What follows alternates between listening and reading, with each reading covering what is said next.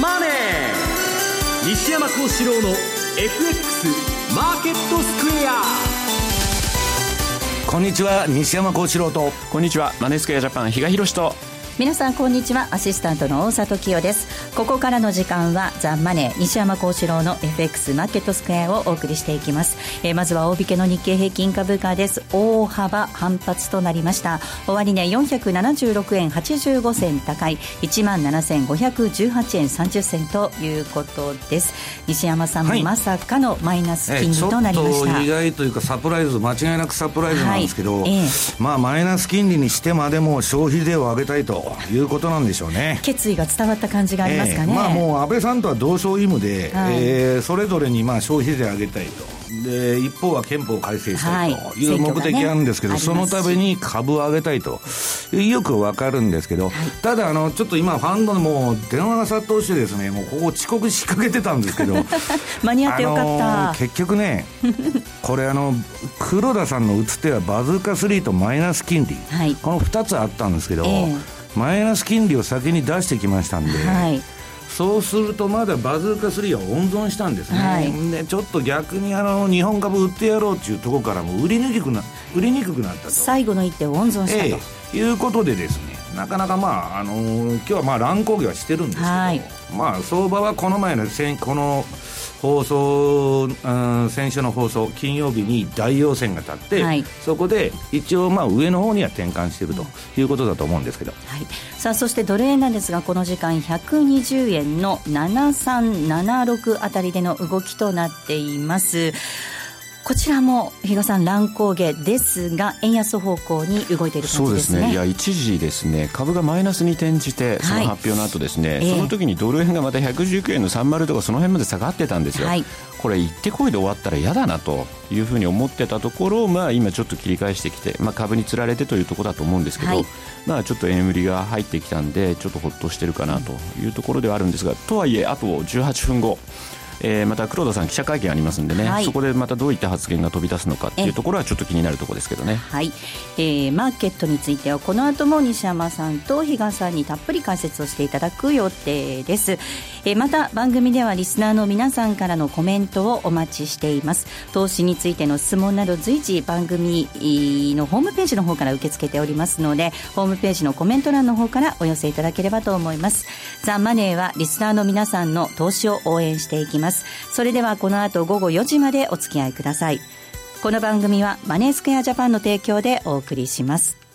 えでは、まずは今日のマーケット、改めて振り返っていきたいと思います。えー、大引けの日経平均株価、先ほどもお伝えしましたが、大幅反発となりました。終値、ね、476円85銭高い、えー、17,518円30銭でした。えー、トピックス39.97ポイントのプラス、1432.07。東証一部の売買高概算で、えー、41億2500万株。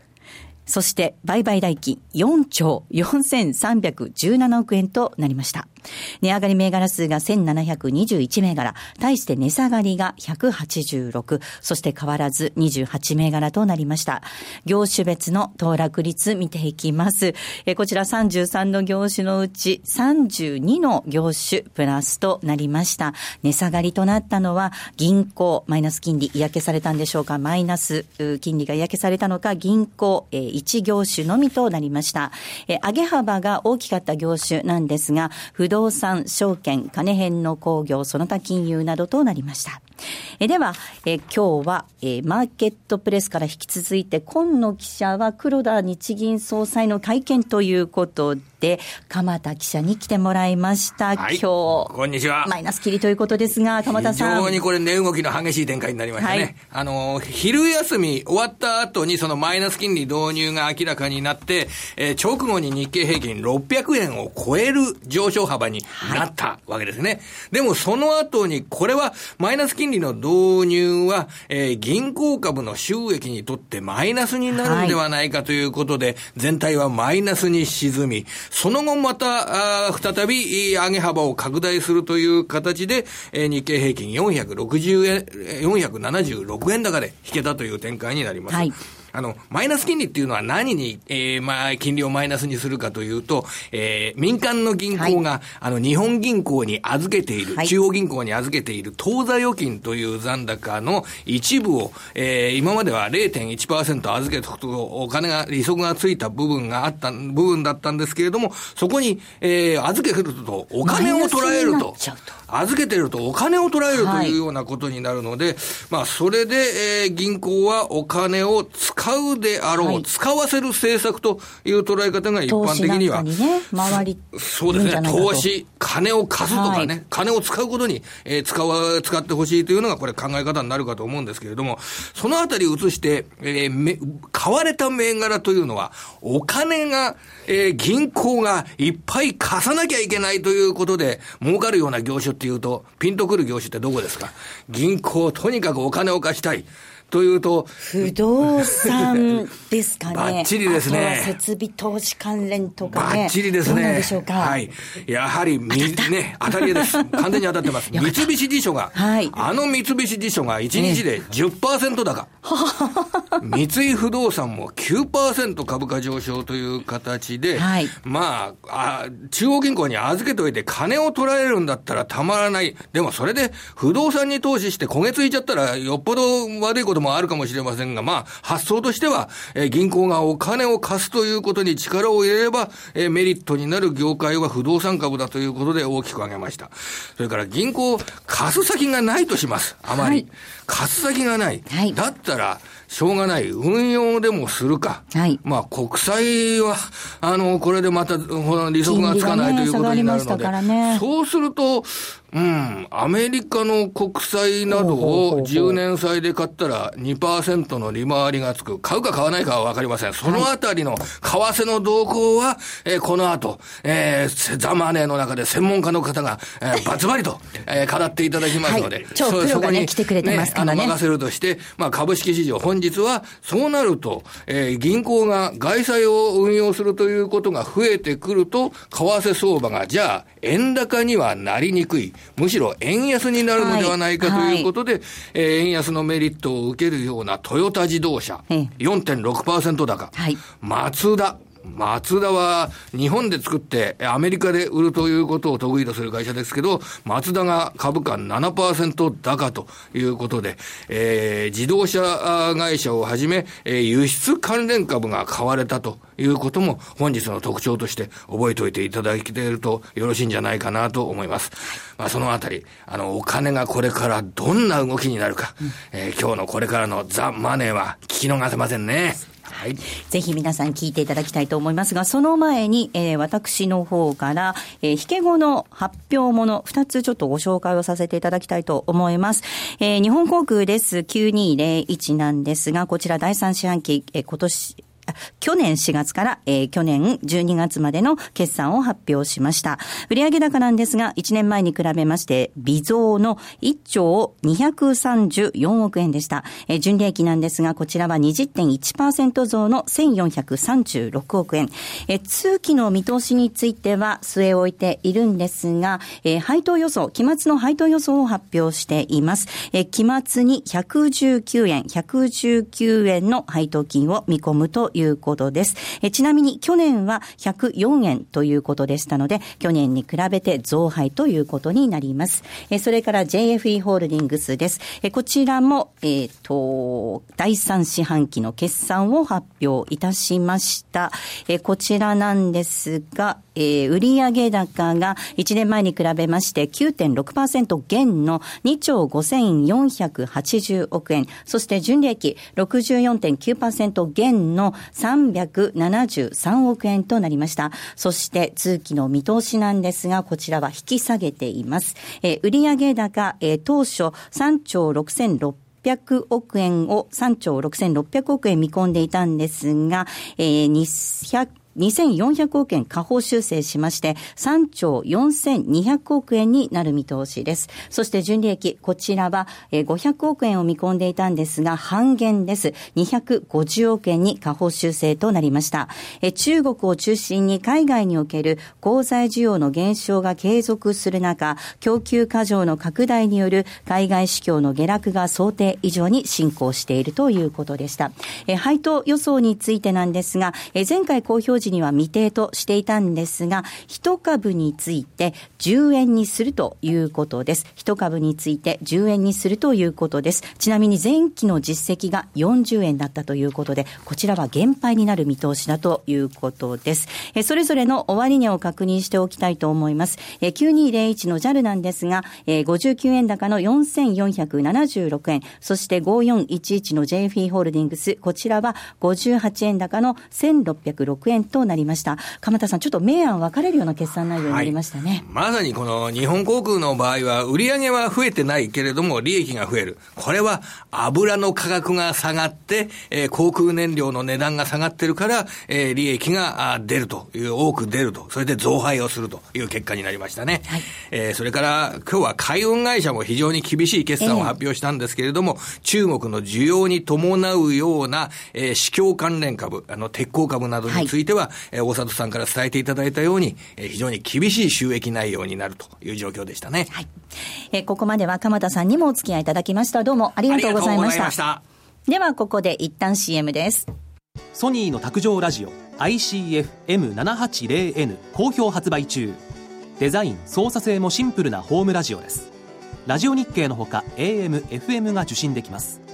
お休みタイマーと目覚ましタイマー機能付きで価格は税込1万1880円。送料が別途かかります。お申し込みは0335954730ラジオ日経通販ショップサウンロード。またはネットショップサウンロードまで。来週金曜夜更新。和島秀樹のウィークエンドストック。では私和島がファンダメンタルズで個別銘柄分析。福永がテクニカルでマーケットを徹底検証。今なら登録された最初の月の聴取料税別476円がなんと無料になります。無料？本当に？試しに聞いてみたいなと思っているあなたぜひこの機会をご活用ください。無料キャンペーンの詳細は和島秀樹のウィークエンドストックウェブサイトをご覧ください。当たったら褒めてね Today トゥデイズマーケットです。まずは主な通貨のレートを確認しておきたいと思います。ドル円なんですが、この時間120円の7778です。ユーロ円131円の7080。そしてユーロドル1.090710あたりでの動きとなっています。では、比嘉さんから為替市場のポイントです。お願いします。なんか全部ふっととっちゃった感じもしますがね。ねただですね、えっと、ドル円とユーロ円かな？今またちょっと戻してきてますけど、ちょうどだからその発表直後にドンと上がった時、これ見事にエンベロープのプラス3%のちょっと手前ぐらいで一旦、あの、この上昇止まってたんですね。ですので、まあそういう意味では、よく西山さんが番組、あるいはセミナーなんかでも言ってるんですけど、トレンドが出てきた時って、大体プラスマイナス3%ぐらいまでは動きますよ、みたいな話あるんですけど、まさに今そこのところで一旦止まったかなと。いうようなところ、まあ、この後ですね、またロンドン勢が入ってきて、もう一度一回上を試しに行くのかどうなのか、さらにはニューヨーク勢ですね、このあたりがちょっとやっぱ気になるところではありますね。はい、まあ、本来であればですね、今日なんかはこの後の日銀の黒田さんが何を言ってくるのかっていう部分と、あとアメリカの第4四半期の GDP 速報値、はい、これもまあ、また悪くなるんじゃないのという見方がですね、結構広がってて、まあ、実際あの、最近注目浴びてる、あの、アトランタ連銀が出してる GDP Now ですね、それで見ても1%ぐらいかなというところだったので、まあそういう意味では、じゃあまた、その、えー、これまでに比べれば成長力が落ちるということになれば、アメリカ本当に3月利上げできんのというようなところにも、まあ、あの、結びつきやすいかなというところではあるんですけど、今日はとにかくですね、この日銀の、えー、マイナス金利、これの影響、どの程度まで引っ張れるのか、はい、ね、来週以降、例えば本当にその流れっていうのがまだ続くのか否か、このあたりがですね、もう、あの、ポイントになってくるのかな、うん、おそらく来週アメリカの雇用統計もそれほど注目されないんじゃないかなと。いうような気がしますね。特にあのアメリカの指標って、このところ雇用だけは悪くない。それ以外のものっていうのが結構まだら模様にはなってるんですけど、そういう意味では、まあ、アメリカまた雇用はそこそこいいんじゃないのというようなところにはなりやすく、それ以外の、えー、部分ですね、それを材料にしやすいのかな、そんな気がしてます。はい。えー、では西山さんにお話を伺っていきたいと思います。はい、まあ、冒頭からお話がありましたように、ええ、今日は株も為替も乱高下という動きになりました。うん、なんかこう、マーケットがそのマイナス金利っていうのをどう評価していいのか、ちょっとな迷ってるというか、そういうような感じもですね。それで、うん、まあ、あのー、まあ、マイナス金利って言ってもね、はいえっと、銀行の不利で食ってるところが多いわけですから、例えばゆうちょ銀行の運用の3分の1はこの豚積みの金利で食ってると。で、そんなん撤廃しちゃったら当然銀行困るわけですよ。で、マイナスでね、金貸せって言われたってですよ。長短金利差がこんなイールドカーブが立ってないのに、あの、儲からないわけですから、融資なんかしたって。はい、まあ、どの程度の効果があるのかっていう話になるわけですけど、まあ、あの、3段階の構造方式っていうことでね、はい、まあ、結局また玉むしろの、まあ、あの、裁量行政やるんじゃないかって話もあるんですけど、とりあえずサプライズには違いない。うんで、大きなポイントは、うん、マイナス金利を出してきたんですけど、はい、バズーカ3を温存したんですね。えー、えー、っと、日本に対して、ちょっと、あの、ぶったたいてやろうと。この相場も、あの、打つ手がないと、日銀は。はいで、それで、まあ、最後の刀抜いちゃったらそれで終わりだと。で、それが先ほど言った、まあ、マイナス金利とバズーカ3だったんですけど、バズーカ3温存してますんで、まあ、これはまだちょっと、あの、本格的に売ることもできないというような、まあ、ちょっと生煮えのですね、状態に。で、まあ、基本的にはですよ、あのー、去年、あ、去年でね、先週の金曜日に、まあ、日経平均で長大要線が立って、相場が転換したんだと。はい、で、しばらくはこれ、まあ、レンジ相場で、まあ、今までとは逆の戻し気味のね、持ち合い相場。これあの、標準偏差が今ピークアウトしてだんだん落ちていくかというのはそういうことになりやすいんですけど、まあ、そのレンジ内内での、その、まあ、乱高下相場と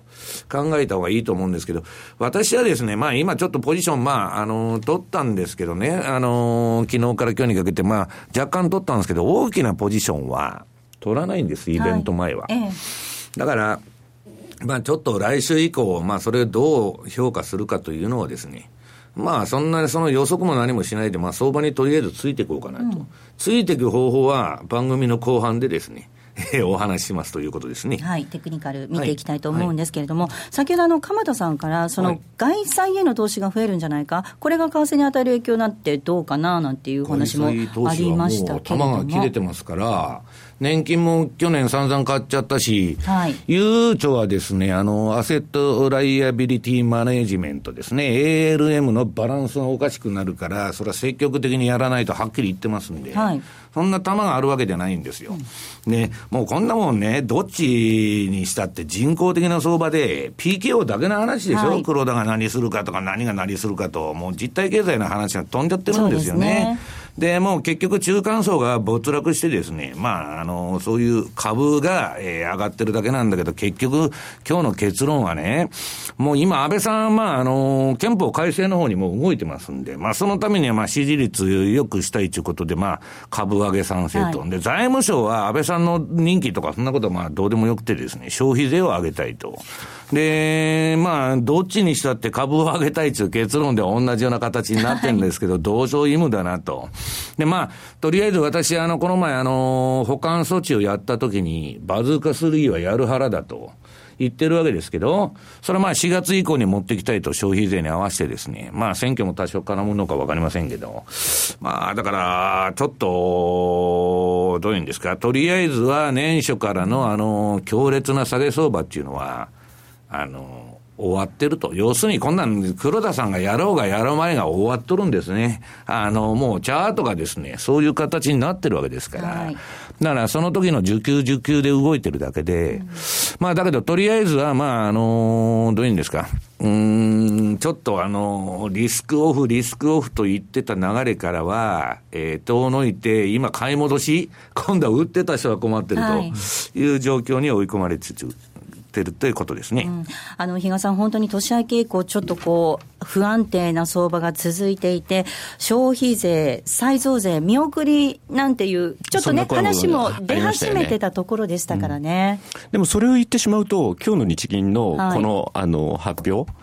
まあ、あの、最初はまあ誰も予想してなかった。はい、で、近づけば近づくほど、ちょっとそういう期待の声の方が高まってたっていうのも、えーなんか不思議だなと思いながら、しかもちょっと私のイメージだけなのかもしれないですけど、月末最終営業日に日銀の金融政策決定会合がぶつかると何かがあるかな 第2弾が10月末でしたよねっていうのがありましたよね。そうですね。なんかそこにもなんか、なんかその辺も意識してるのかな。ただ、あのー、去年と、はい、まあ、全然環境は違いますよ、ええ、ただあの、去年もずっと 1, 1月頭からずっと下げて、去年は16日ぐらいから切り返したのかな、ドル円が切り返して、2月頭からクロス円が切り返してきた、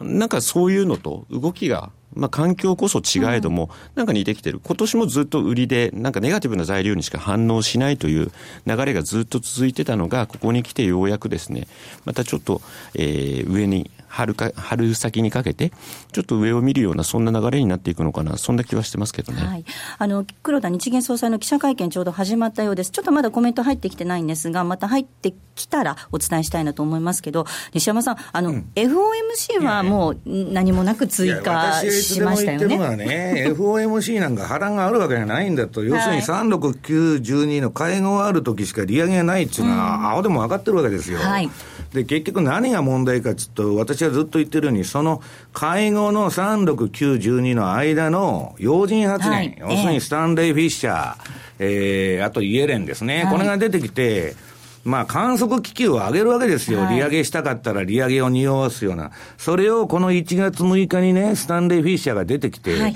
2回じゃ少ないと、えー、4回利上げしたいんだと。いうことを言ってですね、相場が暴落したっていうだけの話で、その後ダドリーとかウィリアムズとかね、えー、いろんなのが出てきて、えー、いや、そう、そうじゃないんだと、はい、4回やると、ね、えー、火消しに回ったというだけの話で、うん、まあ、茶番劇ですよね。中央銀行が何するかっていうだけの、中央銀行が値付けしてる相場と。で、それは相場、そういう相場になってるんだからしょうがないんですけど、私はですね、割と、だから今年はもうトレーディング相場になってるんで、はい去年までは押し目買いしてたらよかった相場。もう中央銀行の打つ手は限られてるんで、まあそろそろ終わりに向かってですね、まあトレーディング相場に変わったと。まあパタパタやろうと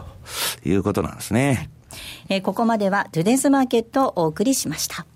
スマホでラジコを聞いていたら突然親父が大声を上げた。おお、その曲懐かしいな父さんが高校生の頃バンドでやってた曲だよえ？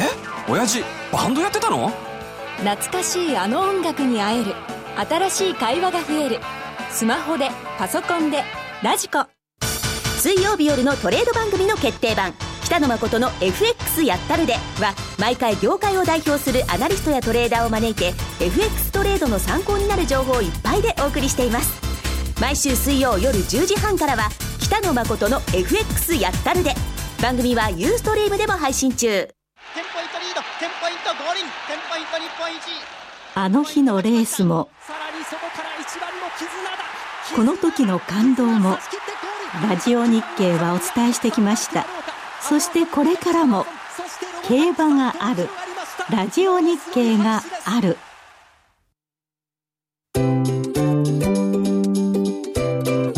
M2J トラリピーボックス。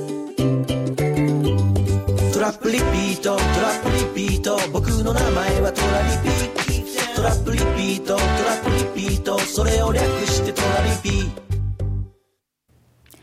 M2J トラリピボックスです。FX 投資をもっと楽しくトラリピで成果を上げることを目指していきましょう。え今週も皆さんからたくさん質問いただいているので、ここでご紹介をしていくんですが、少し日銀総裁のコメント入ってきてますので、ご紹介します。えマイナス金利の導入について、量、質に加え、3つの次元で緩和可能に、そしてマイナス金利、必要であれば引き下げるということです。マイナス0.1%すべての金利の出発点に、マイナス金利付き量的、質的金融緩和についてなんですが、必要な時点まで継続するといったコメント入ってきています。では、質問ご紹介していきます。はい、えまずはこちらです。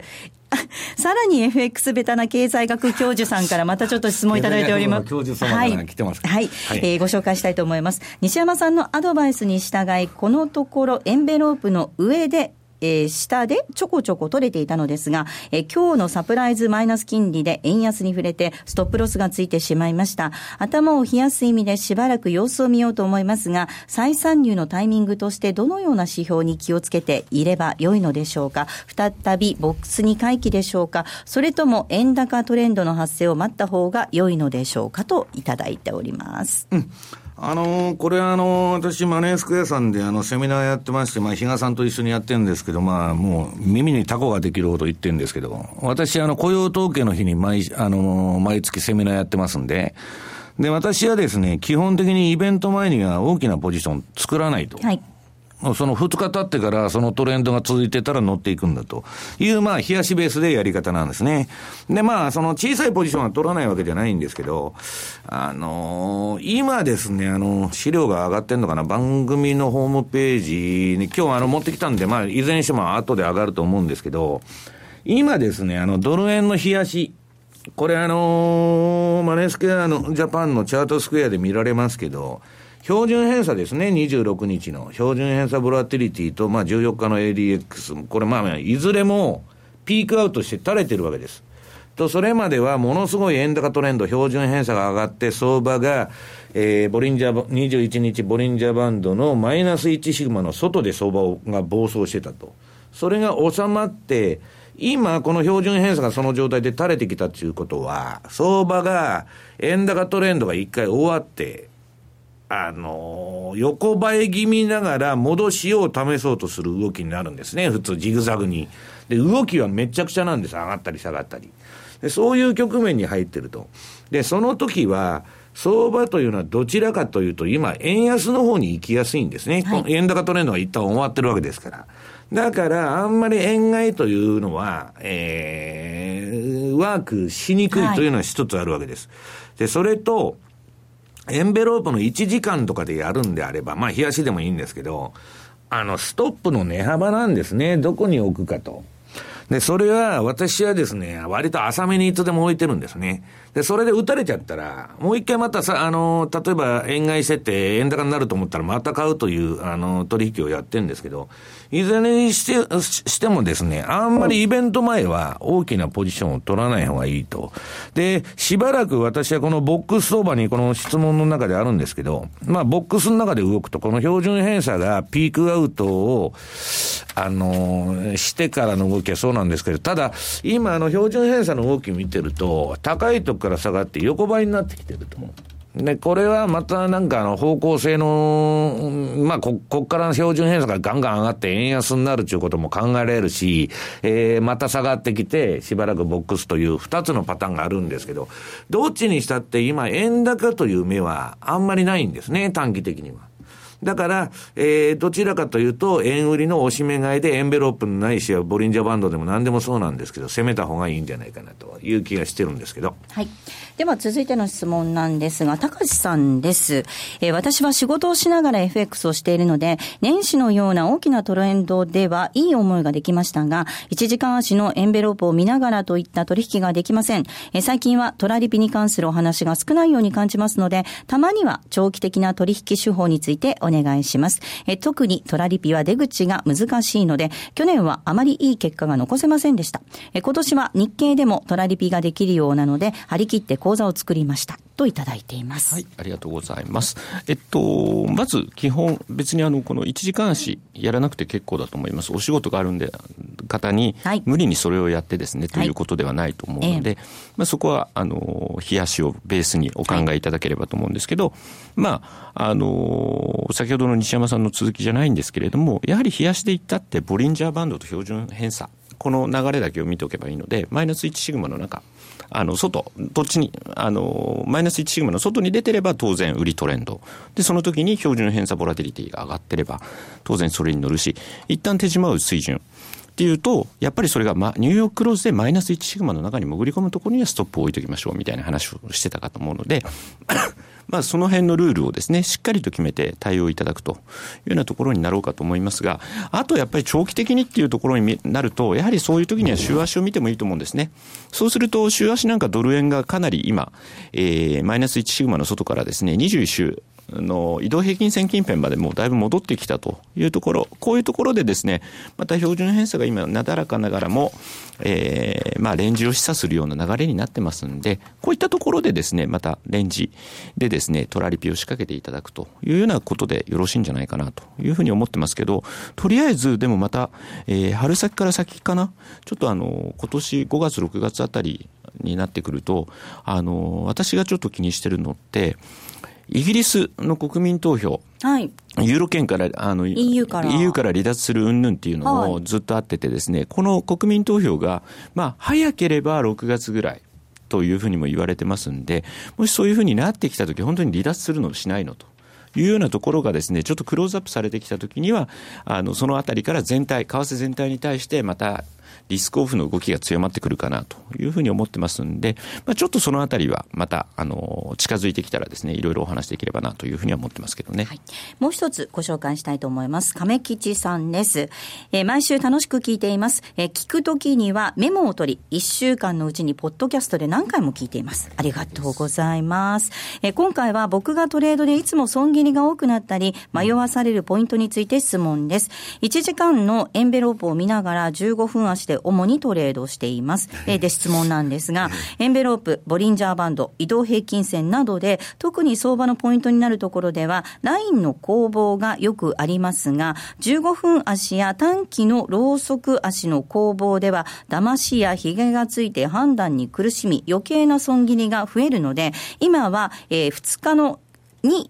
EMA、移動、指数平滑移動平均ですね。それか、え 5EMA を使って、で、EMA がラインを抜けた時を目安にしています。それより長い期間の EMA や1時間のローソク足を使うと、ポイントであった場合、置いていかれたり、乗り遅れるので、できるだけポイントのラインの抜けで入りたいと思っていますが、それでもなかなか攻防では迷わされることがあり、置いていかれたり、無駄な損切りが増えてしまいます。ポイントになるラインでの攻防を攻略するにはどう対処して入ったらよいのでしょうかということなんですが、何かアドバイスありますか？いろんな、まあ、あれがあるんで、まあ、なかなか難しいんですけどね、はい、私は、まああの、例えばエンベロープにしろ、何にしろ、その1時間と冷やししかやらないんですね、はい、15分とかうんぬんだとかはやらないと。でなんでやらないかって、昔、あの、5分から何から全部やったんですけど、1時間が一番よく儲かると。て、あの、いう結果で、それはだから、あの、ブローカーがですね、ファンドで一番儲けてる人っていうのは、どういう時間枠でやってるか。はい、この24時間、まあ、為替なんか回ってるんですけど、ええ、1時間が一番成績がいいと。まあ、いろんなやり方があるんですけどね。はい、まあ、どういうやり方してる人も1時間がいいんだと。逆張りも順張りも。はいで、まあ、それそれで1時間やってるわけじゃないんですけど、私が一番、まあ、動きをつかみやすいというですね、ええー、ことがありまして、それでやってるんですね。で、うん、まずあの、その、この人はまあ短いのの EMA、指数平滑非動平均をまあ使ってやってるって言うんですけど、これはまあそもそも私はその売買をやってないんで、ちょっと答えようがないんですけど、うん、どういうんですかね、あの、うん、わからない場面というのは、やらないことに越したことはないんですね。明確にこのパターンにはまったと思っても、まあやられることはもっともあるわけですけど、はっきりその自分の得意な方が出たと。いうときに、あの、されるの。別に自動売買をやってないんであれば、その機械的な、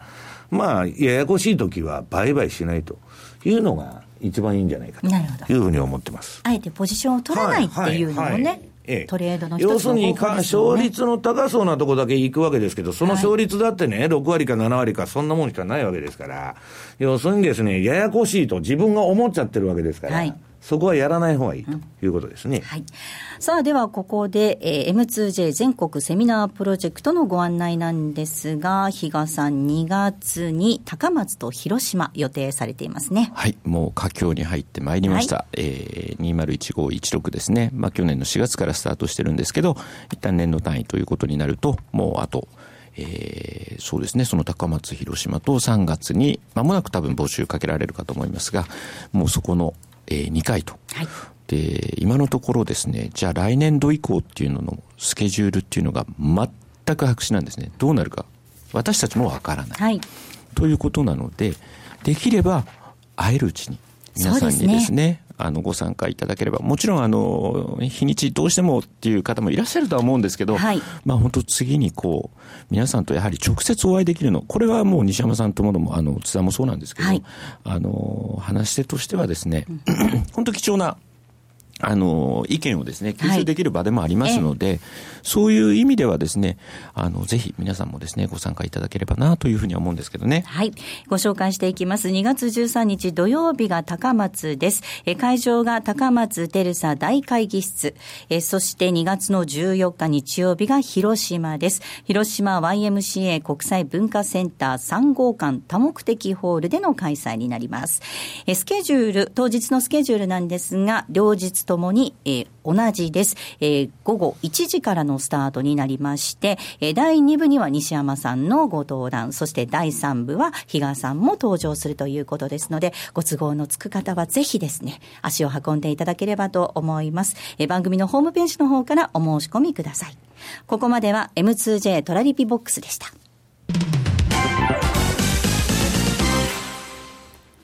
マネースクエアジャパンは FX は投機ではなく資産運用であると考え、特許取得済みのオリジナル発注機能や独自のリスク管理ツールの開発により、今までとは違った取引スタイルを個人投資家の皆さんに提案しています。オリジナル発注機能の代表例をご紹介しましょう。トラップリピートイフダン、通称トラリピです。これは普段忙しくて、為替レートや情報などを頻繁にチェックできないような方々にも、しっかりと投資できる手法を作りたい。そんなコンセプトで開発しました。具体的には、もしもこのレートで買えたらいくらで売るといった注文、つまりイフダンをたった1回設定するだけで、複数発注できる、つまりトラップができ、さらに成立後、自動的に注文を繰り返すリピート機能まで備えたマネースクエアジャパン独自の発注機能です。一度設定すれば手間なく24時間収益チャンスが狙えます。またトレード画面に貼り付いて相場の動きにやきもきすることもないので、感情に左右されない取引が可能です。リアルの取引に入る前にトラリピを試してみたい。そんな方には実際のトレード画面、実際のカーセレートで取引できる FX のバーチャル取引、トラリピ FX バーチャルをご用意しています。ご登録、ご利用は無料です。詳しくはマネースクエアジャパンのホームページをご覧ください。マネースクエアジャパンが提供する外国為替証拠金取引は、外国為替相場の変動や各国市場金利の変動により損失を被ることがあるほか、その損失は投資金額を上回る恐れがあります。また、トラップリピートイフダンは取引の利益を保証するものではありません。取引説明書をはじめ、契約締結前交付書面などの内容を十分にお読みいただき、ご理解の上お取引ください。なお取引に際しては所定の手数料がかかります。金融商品取引業者関東財務局長金賞第2797号株式会社マネースクエアジャパン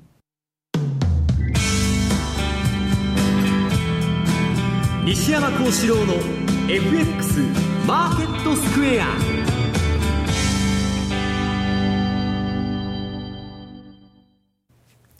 さて、このコーナーではマーケットの見方について西山さんにいろいろな角度で教えていただくコーナーです。えー、今日のテーマなんですが、2月に向けた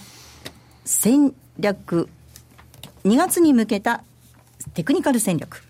でよろしいですかね？はいはい、お伝えしていきたいと思います。えー、こんなもんですね、黒田がなんだ、何がどうだって言ってたって、1円も儲からないわけですよ、世間話してても。だから実際にまあどこで買って、どこでも降りるのかと、あるいはどこで損切りするのかと、うん、いう話を今日まあしたいと思うんですけどね、はい、えー、番組の、えー、っとホームページに今、資料が上がってますんで、まあ、それをちょっと見て説明したいんですけど、まず今の相場、まあ、トレードする前に私が何を見てるかと、はい、これはまあドル円を例にとってるんですけど、ドル円の冷やし。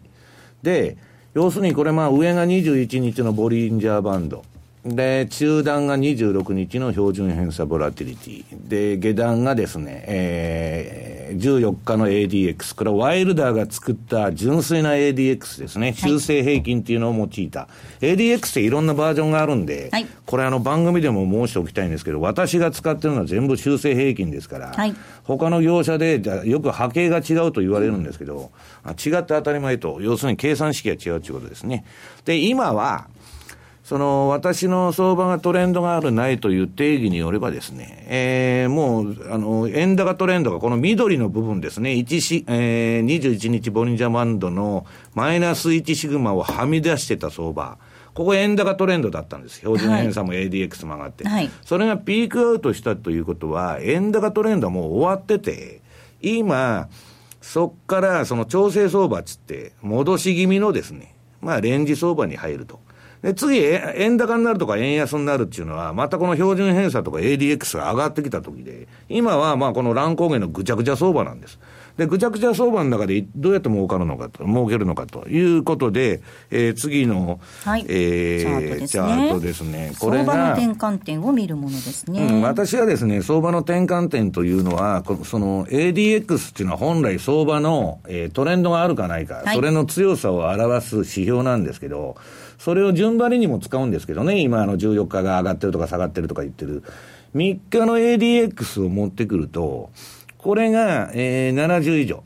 あるいは30以下に入ったときは、相場が間もなく転換しやすいと。必ずするわけじゃないんですよ。はい、で、あの、これ、チャート、これを見てみますと、エンベロープのほとんど、まあ、あの、えー、っと、13日移動平均の1%、2%のバンドの中で、まあ、相場はぐるぐる動いとるんですけど、これ、あの、矢印が書いてあるところが、その、えー、エンベロープの1%上下。の、まあ、サインなんですけど、これ、どこでも買ってたらやられちゃうわけじゃないですか。はい、エンベロープにタッチした、タッチしたと。そうなんです。大沢さんみたいに、あの、タッチしたから買いましたと。いや、タッチしたから買いましたって、円高トレンドが出てたらいくらでも下持ってかれるでしょ、うん、と。で、それで、その下が、その3日間の ADX なんですけどね。これが要するに、天井つけてピークアウトして、した時は転換なんだと。いうことなんですね。で、ADX が30以上であろうが、70あ、30以下であろうが、70以上であろうが、これはですね、相場が反転領域に入ったと、転換しやすいというシグナルを発しとるだけで、別に相場の方向性を教えてくれるわけじゃないんです。で、相場の方向性というのは、私はその、えー、その転換して、えー、今まで上がってたのが下がるとか、下がってたのが上がるという、次の足で乗っとるんですね、大体。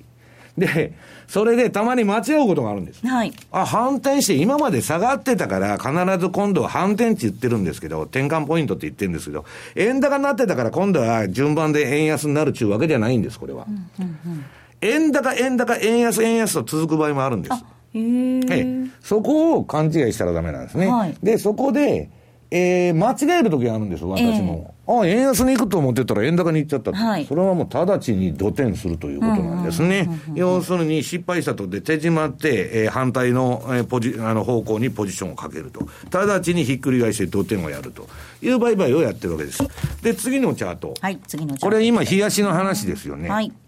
そうすると、今、あの、エンベロープがバンバンバンバン矢印が出てるところ全部買っちゃうと損しちゃうんですけど、この転換ポイントでドバッと買うと、はい、いうことなんですね。エンベロープのその、えー、買い場っていうのは。で、これが今日の朝の時点、9時の時点の、えー、ドル円の冷やしと、まあ、相場の転換点と。これは上に、えー、3日の ADX、これ赤ですね。えー、で、同じく26日の標準偏差ボラティリティが青で表示されてまして、今トレンドがないと。はい、トレンドがない中振ってると。はい、で、これ、ね、そう、これ、あの、えー、っと、それで2回、円安にも転換したいと相場は言っとるんですね。その前の緑の丸のとこ。はい、なかなかうまくいかずにぐずぐずぐずぐずしてたわけですけど、はい、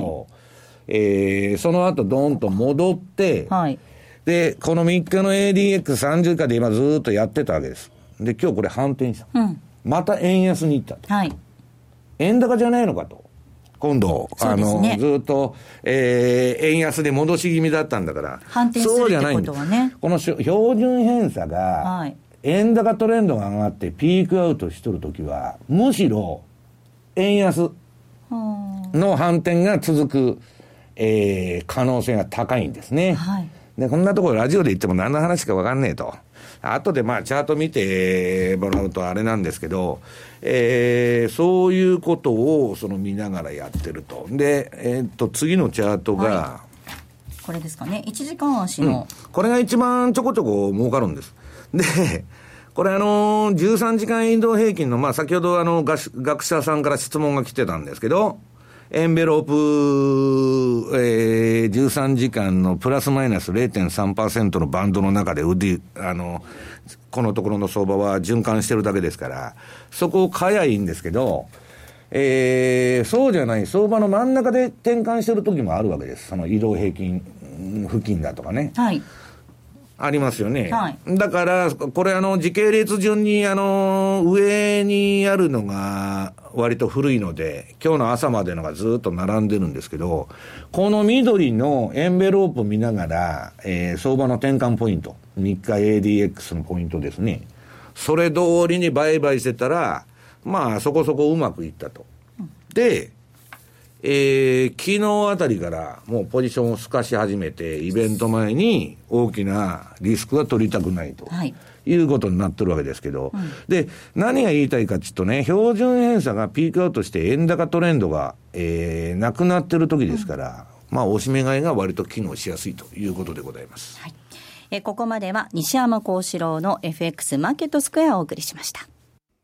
日本を代表する宗教学者木野和義さんが説いた昭和の名講話集消防現像に学ぶ CD 版好評発売中。難解と言われた道元禅師の教えが分かりやすい木の節で今鮮やかによみがえります。お値段は税込1万6200円。送料が別途かかります。お求めは0335954730ラジオ日経通販ショップサウンロードまたはネットショップサウンロードまで。気になるレースが今すぐ聞ける。ラジオ日経のレース実況をナビダイヤルでお届けします。開催日のレースはライブで3ヶ月前までのレースは録音でいつでも聞けます。電話番号は0570-008460 0570-008460 0570おお走ろうと覚えてください。情報料無料かかるのは通話料のみ。ガイダンスに従ってご利用ください。M2JFX 投資戦略さあ、このコーナーでは来週に向けて M2J の FX の投資戦略を伺っていきます。比嘉さんです。あら、今求めますか？はい、難しい顔をされていらっしゃいますが、はい、このこの先の相場が 今日どういう動きをするのかまだ見えてないとい。うようなところあるんですけど、あわよくばもうちょっと120円を例えばドル円ですけど、はい、は維持したまんまでニューヨーククローズは迎えてほしいかなと、ちょっと思うところは正直あります。はい、ただ、あの、今日のこの、まあ、相場を見てても、今のところ、もう、チャートを見ると、レンジ、というような形にはなってくるので、まあ、これまで下値というふうにして見てたところ、今週だったら私たち117、119.5ぐらいにしたのかな？うん、あ、119.7かな？そうしたときに、その117は少し切り上げていこうかなと。いうようなところは考えてはいるんですが、はい、まあ終わってみてのですね、この、えー、標準偏差ボラティリティがどういった形状で終わってるか、そういったのを見極めて来週は通貨ペアを選んでいこうかなと。で、まあ前半あの、ちょっとお話ししましたけど、あまり来週以降、アメリカの雇用云々がどうのこうのっていう話にはなりにくいのかなとい。うふうには思ってますので、それだったらちょっと気になるのは今日の、まあ、あの GDP、それによっての、えー、利上げ観測はどうなるかっていうところなので、一応あの番組ホームページ、今日資料をちょっと持ってきてましたので、そこを皆さんも後でご確認いただきたいんですけど、FF 金利先物から読み解くアメリカの政策金利の予想値というのを見ると、今年、えっと、今日の朝これ取ったデータなんですけど、赤で取ったラインがあるんですが、今年のアメリカ利上げ1回しか予想されてません。はい。年4回どころか1回です。というところがあるので、このあたり、また含めてですね、あの、ちょっとドル、ドルがちょっと弱含む局面もあるかなというところはあるんですけれども、まあ、